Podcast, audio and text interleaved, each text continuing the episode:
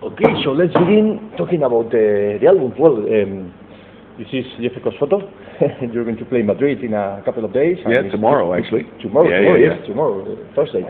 And I have to get my jet lag gone. Good opportunity to make interviews face to face. And well, let's begin talking about the album, the Soto One, new album, new opportunity, new style, new, New band, new record band, company, new, new everything. yeah, yeah. Everything is let's everything is new, but, but everything is old but new.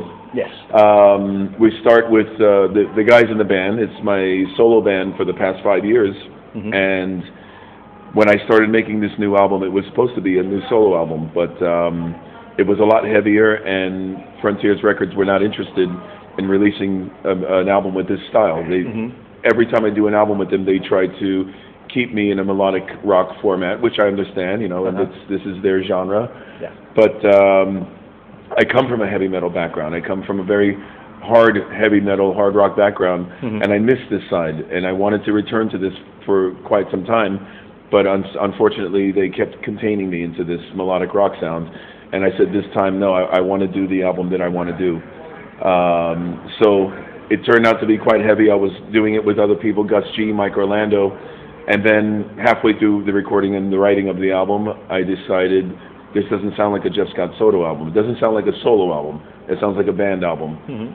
So the manager at the time I was with, I discussed with him, what do you think about change, changing it to a band name? And he says, I think I was going to tell you it's important to do this. Mhm. This sounds like a band. It sounds like something we have to brand and sell as a band, not as Jeff Scott Soto. Yeah.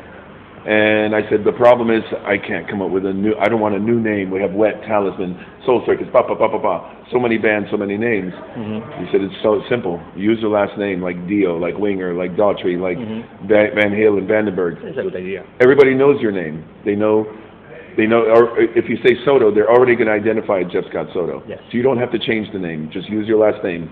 So that was my first problem out of the way. Uh-huh. And and so I went to my guys in my band because I have such a great chemistry with Jorge Salan, BJ Adu, and David for so many years. Mhm. I went to them first, asked them if they want to be a part of this as a band, Mhm. and of course, you know, they've been my my hired monkeys for so so many years.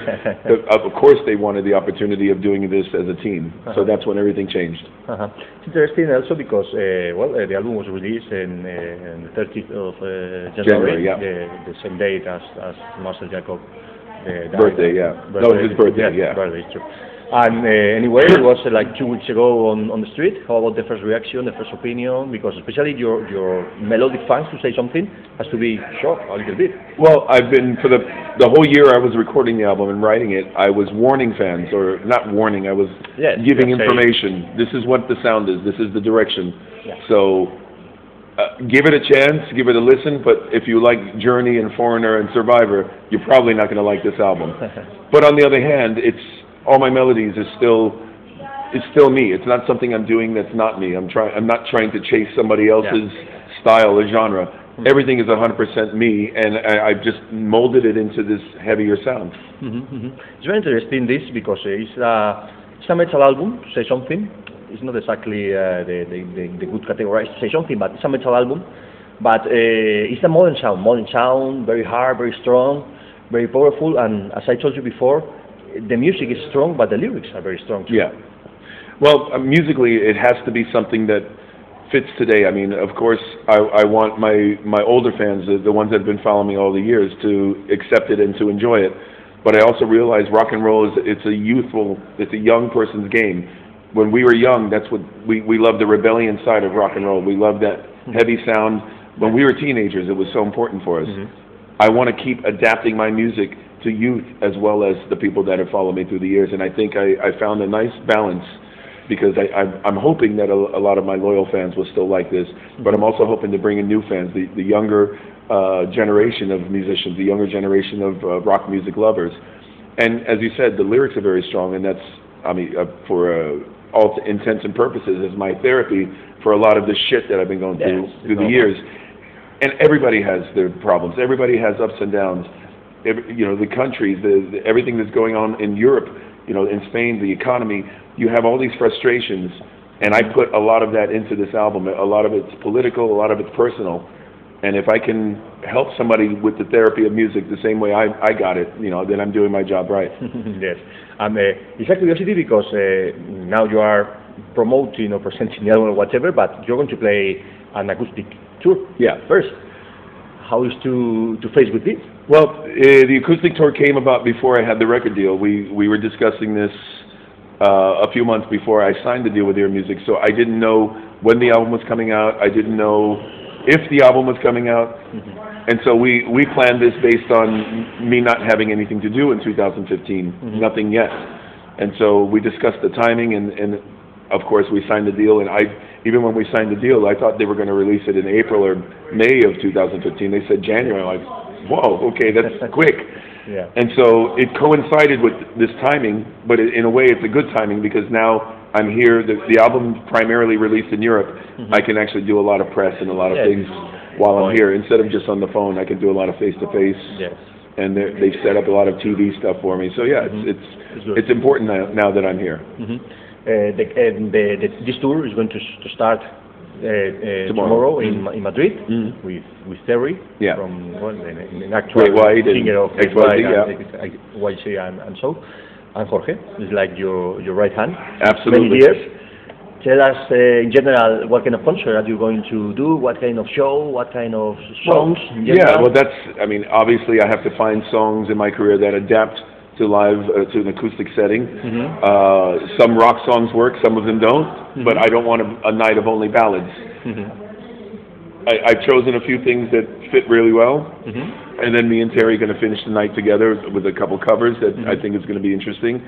And uh, yeah, we're just going to have fun. It's tomorrow night is going to be our our experiment because Uh-huh. I'm I'm coming up with ideas and every day we're changing them and adding them. So tomorrow's going to be like, uh oh, does that work? Oh, I don't know if this works. Oh, that works great, you know.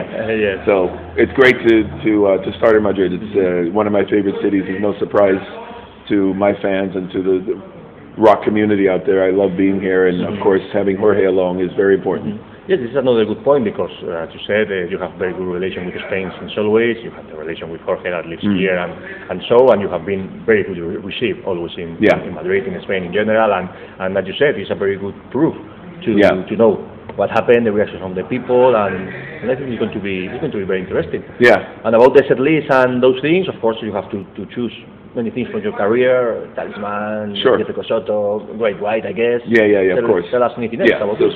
Those are the obvious ones, and then I'm picking a few things that people Uh-huh. will go, Some "Wow, I didn't guess." expect them to play this." So Ah, okay. yeah, Uh-huh. a few surprises, but Uh-huh. after tomorrow, everybody will know because it'll be on YouTube.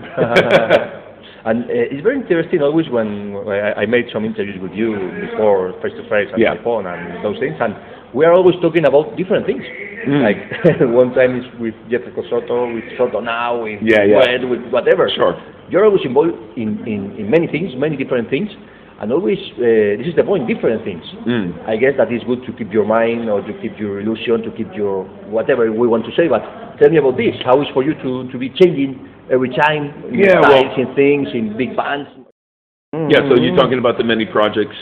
Yeah. Um, of course, I have to stay busy as a singer, as a musician. This is my this is my work. hmm So when something interesting comes along and I have the time to do it, of course I do it. But I have to also choose carefully because if I stack too many things, then people get sick of oh Jeff again, Jeff again, Jeff again. It's it starts it starts diminishing my name. It starts diminishing the interest, and especially now with the new band, with the new Soto album, Mhm. I've turned everything down. I've I've turned down.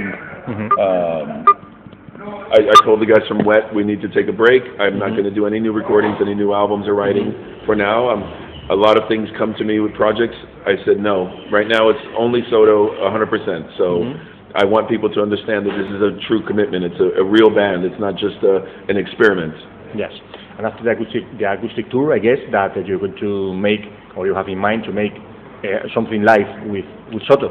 At the moment, in, we're in a different format. yeah. Well, we're, we're waiting because um, I want to see first how the the interest is generated on the album. I want to Mhm. make sure that there's a demand for the Yes. new band because uh, in booking a tour, I don't want to book Soto and then everybody's expecting to hear Talisman and Yngwie and Axel Pound, all the things from my past. It's got to be the band, the new band only. If I go on tour with Wet, we're not going to play different covers of everybody's different lives. It's only Wet Mhm. songs. that's how I want to treat this new new item. Because we have one album, the best thing for us, I think, would be festivals and support to support somebody else big Mm-hmm. instead of doing a headline tour. So we'll see what happens. I've got new management, and we're we're watching the the interest of the the album, which is doing very well. There's a lot of great positivity out there, and slowly all the territories are picking it up. So now we have to see as a whole where where the best and strongest areas are, and that's where we need to attack. Yes. And, and also a part of this, I guess that your your melodic side to say something is going to be a little bit stopped for a, for a, for Yeah. a, for some time. Absolutely. Like you did, for example, with the funky style that Yeah. you did in the past. Those things that in your career you are changing in some sense, styles, formats, whatever bands, but at the same time you are continuing the same path Yeah. something. Well, Soto is my heavier side, so Mhm. it's obviously I'm not going to mix play that funky music or 21st century with with the Soto show, and it's Mhm. it's got to be it's got to be one focus now, Mhm. and that's why Jeff Scott Soto as a solo artist, I can do all the different things as, and have some fun doing experiments and, and music. Mhm. But as far as Soto the band, it's got to be one direction. Uh, with Wet, it's that direction. So I'm going to concentrate on just Soto now is the brand that's the heavy side of me. Mhm. And um, as we talked before, uh, you played in Spain many times. Uh, you are always very well received here, and Mhm. blah blah blah. But I remember especially the first time you played in Madrid. Oh, yeah, Sala me too. Caracol. It Yeah. was about 12 years ago, or, or something like this. I don't remember Yeah, it was, exactly uh, 2002 wow, or something right. like this. I don't remember exactly.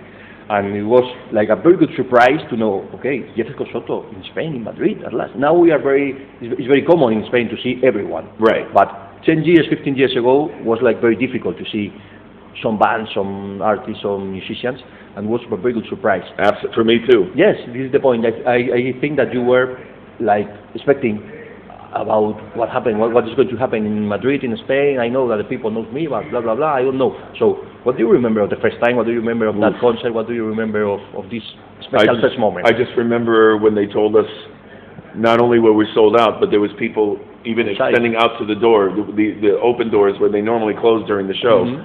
And it was a big shock for me because I didn't even know I had fans in Spain. Mhm. I, I didn't even know because as a solo artist, it was my first time out.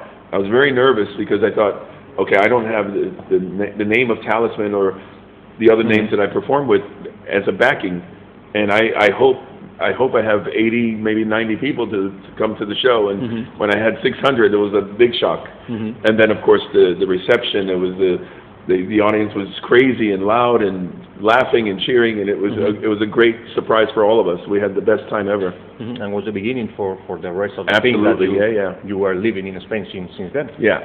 Mhm. Um, um, talking about other things, uh, this summer in, in Sweden, you have a very good, a very special concert Mm. with all around Marcel Jacob, Talisman, and Yeah. those things.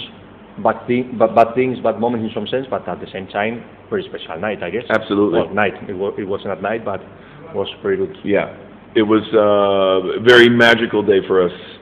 We didn't spend much time rehearsing at all. We we we did two days of rehearsal, and I was only there for one of them. I, we just we ran the songs one time through, and those guys hadn't played those songs for so many years. And the new bass player, he he only learned them at home. So, but it came together so fast and so easily. I'm like, wow, this is it just feels so good. And then the next day they rehearsed without me because I wanted to rest my voice. And man, when we we hit that stage, I could I could just feel it was a an energy. I'm sure it was Marcel's energy, Mhm. and it was as strange as it was to do those songs with the other guys and him not on my side. eh, I could feel he was by my side. It was a, a strange feeling, and, and the the show just went so fast. It was just like this. Mhm. It was it's such a great a great moment. Mhm.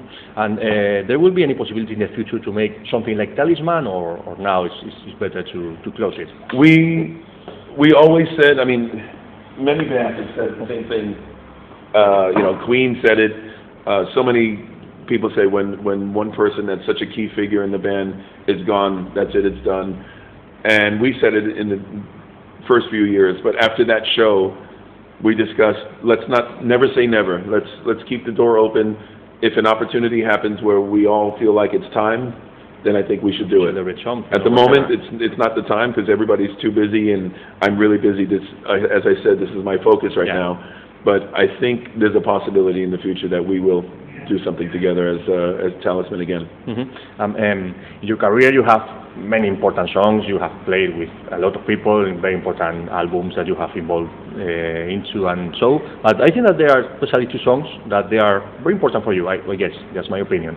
Eyes, uh, Eyes of Love and Yeah. I'll Be Waiting, of course. Okay. What are the meaning of those songs for you, and especially how do you feel nowadays playing those songs after so many times? well, the funny thing is, I wrote Eyes of Love by myself, and I'm not an accomplished guitar player. I mean, I, I play pretty good on the keyboards, but as a guitar player, I kind of mess around with the guitar stuff. This Eyes of Love is in the same key as I'll Be Waiting, and it's almost the same kind of riff. Sometimes when we say, okay, I'll Be Waiting, sometimes they play the riff of Eyes of Love and, and vice versa.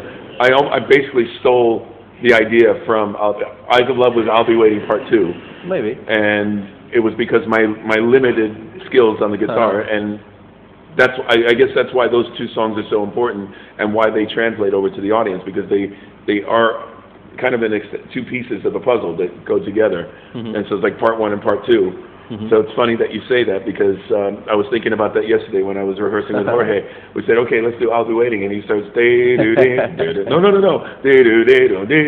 Almost the same kind of Uh, vibe. They're very similar. Yeah. And uh, which ones are your favorite songs of your career? I mean, uh, you have, as I said, many, many projects, many albums, many. but Yeah. There is any special two, three songs that they are still very good for you? Still very good. I mean, Oh, very special for you. I mean, I, I can't put any ones in the top three. It's it's impossible. But uh, Jesus, I mean, even on the new album, there's there's so many important things, so many statements.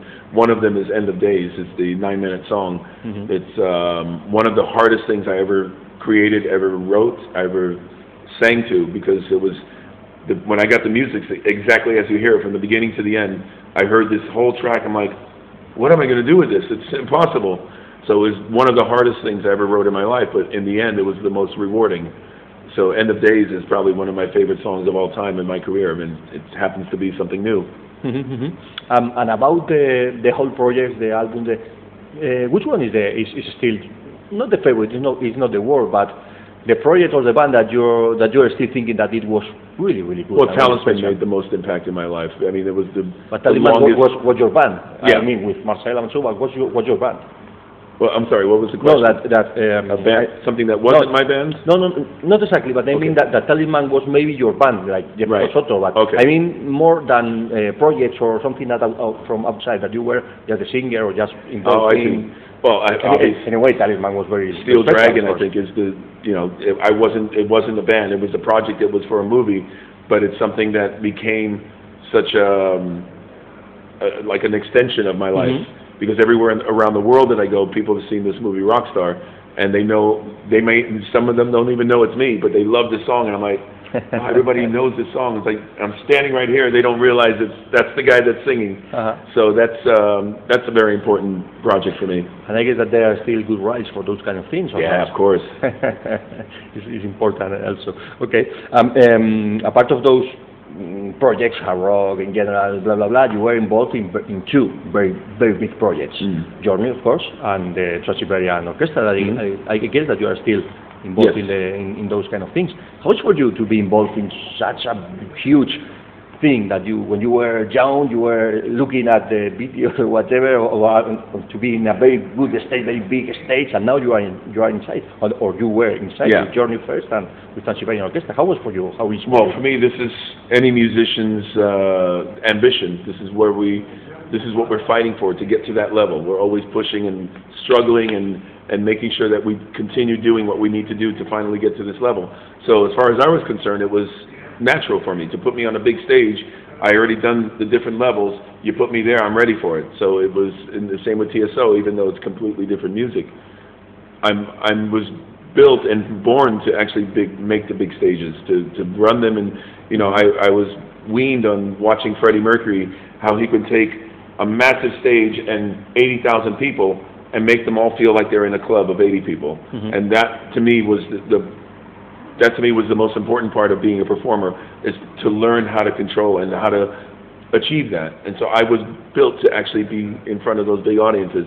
But when you put me in a small audience, I still know that transit, Mhm. the, the, you know, the uh, the transition between the two. Mhm, mhm. And especially with the Trans-Siberian Orchestra, how, how is the point to be involved? I mean, with all the fire, with all the lights, with so many people around, with Yeah. long, long, long show. How is it for you to be to be in that? Well, it, with TSO, it's um, because it's not about one person. That's again, it's something that's easy for me to adapt into because as much as the fire and the lights and the big stage is part of the show, everybody on the stage is part of the show. When I go up to sing a song, it's not like I'm singing a solo and they're just behind me. Where it's all one big unit and I'm just blending in. So it's um, I don't look at it as uh, as I feel like I have like a, an army around me. It's like we have all the tanks and the all the ammunition and the guns and the Mhm. artillery, and we're all charging together. So that's that's more how that feels compared to doing just a five-piece band. and about Journey, first, of course, was a, a dream come true and blah, blah, blah, those kind of things. And uh, anyway, you told me in another interview that it's obvious that you were very disappointed with the, with the, with how uh, ended everything and blah, blah, blah. But how do you see nowadays? How do you see now when you look, look behind and, well, about the experience, about the opportunity, about that, all, uh, take out the bad, the bad Sure. things that was important and was Of hard, course. but Well, I'm extremely proud to have done it. Um, it it still makes me sick that they can't share that experience, that they can't keep it in the website or in the in the biography that I was a part of it. They completely removed me from it, so it's Mhm. it's like it never happened. But for me, it was a very important part of my life, and I'm happy I did it. I'm, uh, especially even to get Steve Perry in, in doing an interview talking about how they should have stayed with me and we, we should have done something together. That that was even more important to me that I got Steve Perry's validation. So um, I still wonder what happened. I still have dreams that we we have this kind of unrest, but I'm I'm about to go on stage in five minutes, and I don't know if we're if we're going to be fighting, if I should look at them and just go up and sing the songs. it's strange that it's what uh, eight years later almost, and I'm still it's still in my head. It's still in my dreams. Mhm, Yes, it's, it's, it's normal. Um, uh, also, you were you were you started in some sense, or you started being known with with Yngwie, with Yngwie Malmsteen. That there he, he was very young, you were very young. There, there were another times, another music, Yeah. another. But anyway, uh, I uh, my question is, is similar. How do you remember that experience? How do you remember that kind of, of gears. Well, luckily- crazy years, I guess. Crazy, I- crazy guy. I haven't course, spent the past 30 years with a bottle in my hand or with a needle or any any. I, I was clean all my life, so luckily I still have all these memories and I still have these experiences. A lot of them like it was yesterday. Mhm. It doesn't seem like it was 31 years ago, but um, I mean we were all kids when they think about it. And when I was 18 when I joined him, and he was only 20. It's it's unbelievable And I think now. I see 20 year olds or 18 year olds maybe they're talented and they're good singers, good, decent players, but this band was an extreme. This was in another stratosphere of what we were doing for that time. So, of course, I'm extremely proud of what we did, and I wouldn't change a thing. I'm so happy that I got that experience to start my career, and, and I, I have many great feelings and memories about it. Mhm. It's curious that uh, still nowadays there are people that um, probably they doesn't know you from the hard rock scene because they are uh, uh, in another music or whatever. Yeah. But many people still uh, still uh, remember that you were the first singer of Yeah. Yngwie Malmsteen. Exactly. It's, it's very cool. And, that, and that's what I mean. I mean, we we pioneered his the the beginning of his solo career. We were the first nucleus of that. Mhm. And every time he put out a new album or had a new singer or new band members, everybody always compares to that version.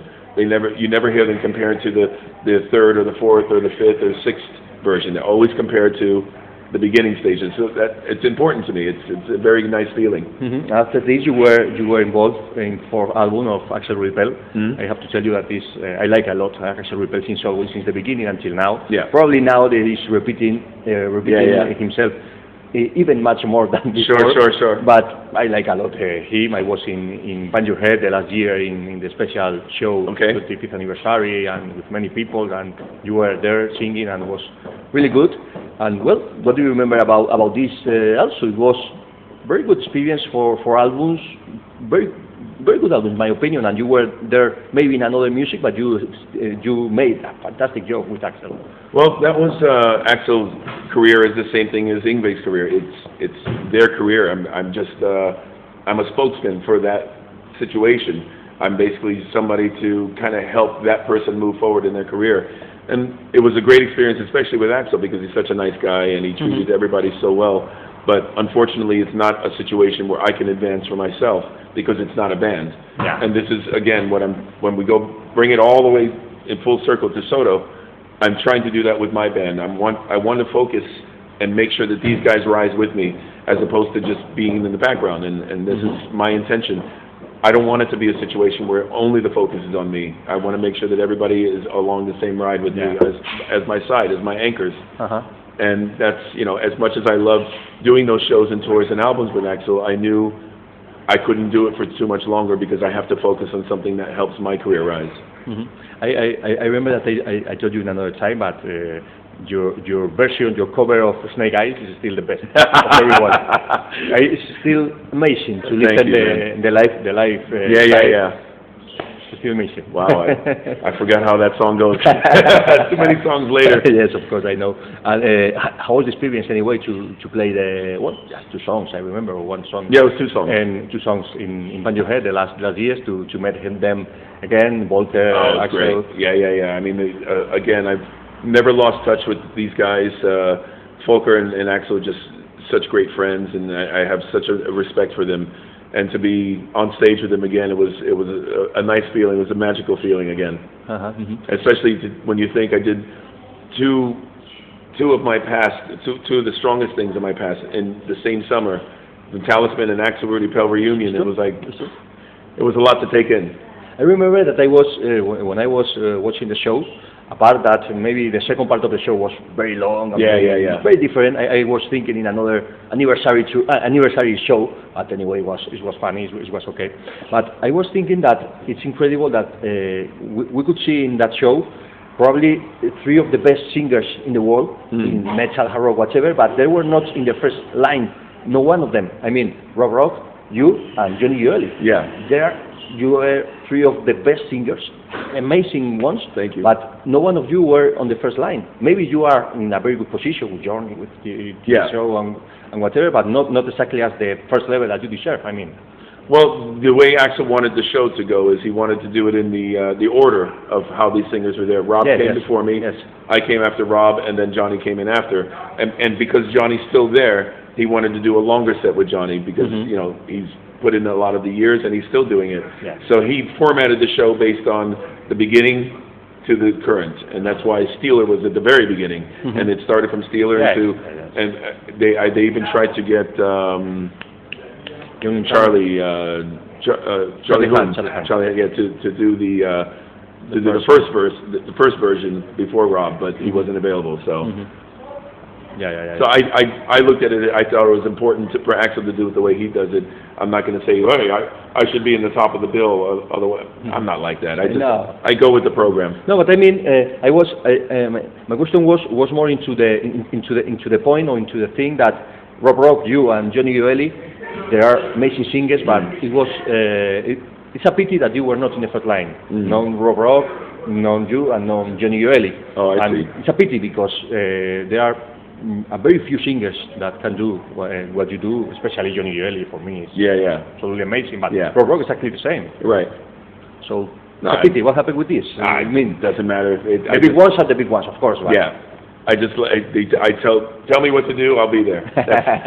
Again, it's Axel's show. Yes. It's his career. Mhm. I'm not going to say anything or make any any um, ideas. Yeah, Just let him know. do it. It's, if it was my show, it would have been different. yes. And uh, just to go finishing, just a, a, a couple of curiosities. Uh, first about Jorge, because uh, you were working together since many years ago, Mhm. and but how started everything? Because uh, well, I remember that it was a, in a concert in Madrid. You played together and you get in contact, whatever. But tell us how how was to to meet, to get in contact, to start everything, and and Well, until now, how, how was to be together until now? Jorge was one of those guys that I meet almost every time I do a tour or a concert. There's always one kid or musician, or whether they're young or old, there's always this one guy always says, hey, if you ever need a drummer, here's my card. If you ever need a guitar player, if you check out my CD. And, and he was one of those kids, but he had a different persistence than most of the people I meet. Mhm. Uh, most they just give it to me, I put it somewhere, I forget I have it, and then the name and the, the face disappears. Jorge gave me his CD, and okay, yeah, I'll, I'll check it out. I forget about it, and then he follows up. Oh, no, sorry, I, I've been busy. I promise I'll check it out. And then follows up again, or when he knows I'm in town, comes to the show. Hey, remember me? So he had the, I don't want to sound corny, but he had the eye of the tiger. He had the ambition. He had he had a goal in his mind, and I've seen his documentary, and everything that's that shows where his head was was exactly how he got into my my blood. When he finally invited me to sing a song on on the album, the uh, the Chronicles album, um, I love the song, and because it was one song, it's no problem. Of course, I can do it. and that led to 2009 when he wanted to do the the live DVD recording. He mm-hmm. wanted me to come and sing this one song, and I was trying to plan my tour at the same time. I thought, great, I'm going to be in Europe anyways. I'll be there. I can do your show, and and actually, I want to do a live DVD as well. I was planning it, and then all of a sudden, I had to change my entire band. So he's following up with an email and saying, mm-hmm. "Hey, is everything okay?" I'm like, "Actually, I might not be coming now. I, I, I can't. I'm sorry, I can't do this right now. I'm trying to put a band together. I lost my entire band. I'm starting from scratch. I, I got my drummer from Brazil. I'm only I'm bringing him in, but I need a bass player and a lead guitar player." And he goes, "I would love to do it." I'm like, "What?" because I love Jorge's playing, but I know he's doing so well on his own as a solo artist. Mm-hmm. I would never think to ask, "Hey, do you want to be my backup band?" It's if, if it was like Soto, of course he would do it, but maybe as Jeff Scott Soto's guitar player, no, he's got his own career. Mm-hmm. It's like asking asking Axel Rudi Pell or Yngwie, "Hey, you want to be my guitar player?"